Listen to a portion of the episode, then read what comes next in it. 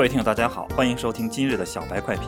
小白快评是小白炒股学堂新开的板块，每日下午两点前上线播出，主要是根据当日上午股市的变化，做出一些总结和评述，为大家做出一些投资建议和风险评估。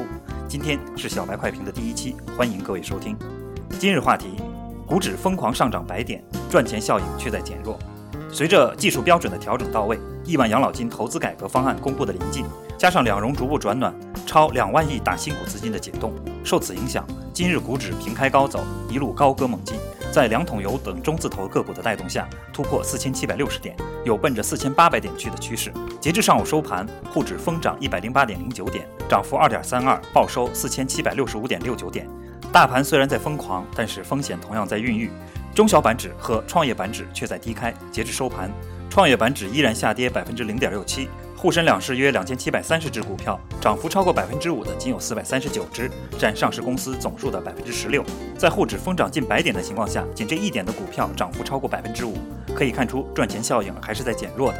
要想使其灭亡，必先使其疯狂。在中字头个股的带动下，沪指在疯涨，但中小板题材股和创业板的股票却有撤退的迹象。不得不说的是，随着赚钱效应的减弱，风险也在加剧。网传印花税要双向收费，这在我们分析来看，时机还不够成熟。记得上次的五三零行情，大盘一周之内下跌一千点左右，个股普遍是三到四个跌停板。如果这次印花税双向收取的话，会导致两融和配资的股民大面积爆仓，不利于健康慢牛的成长。那些打新股的资金，大多数是并未中签的。如果在最近几个交易日也没赚到大盘上涨而带来的红包，那就是被市场两边打脸了。牛市的操作思路就是选对股，拿得住，长期持有，获取翻好几倍的收益。如果这堂课没学好，可以向公牛炒股千万实盘资金争夺战的前五名高手去学习。本期小白快评就到这里，本期编辑张芊芊，主播阿文，我们明日同一时间再见。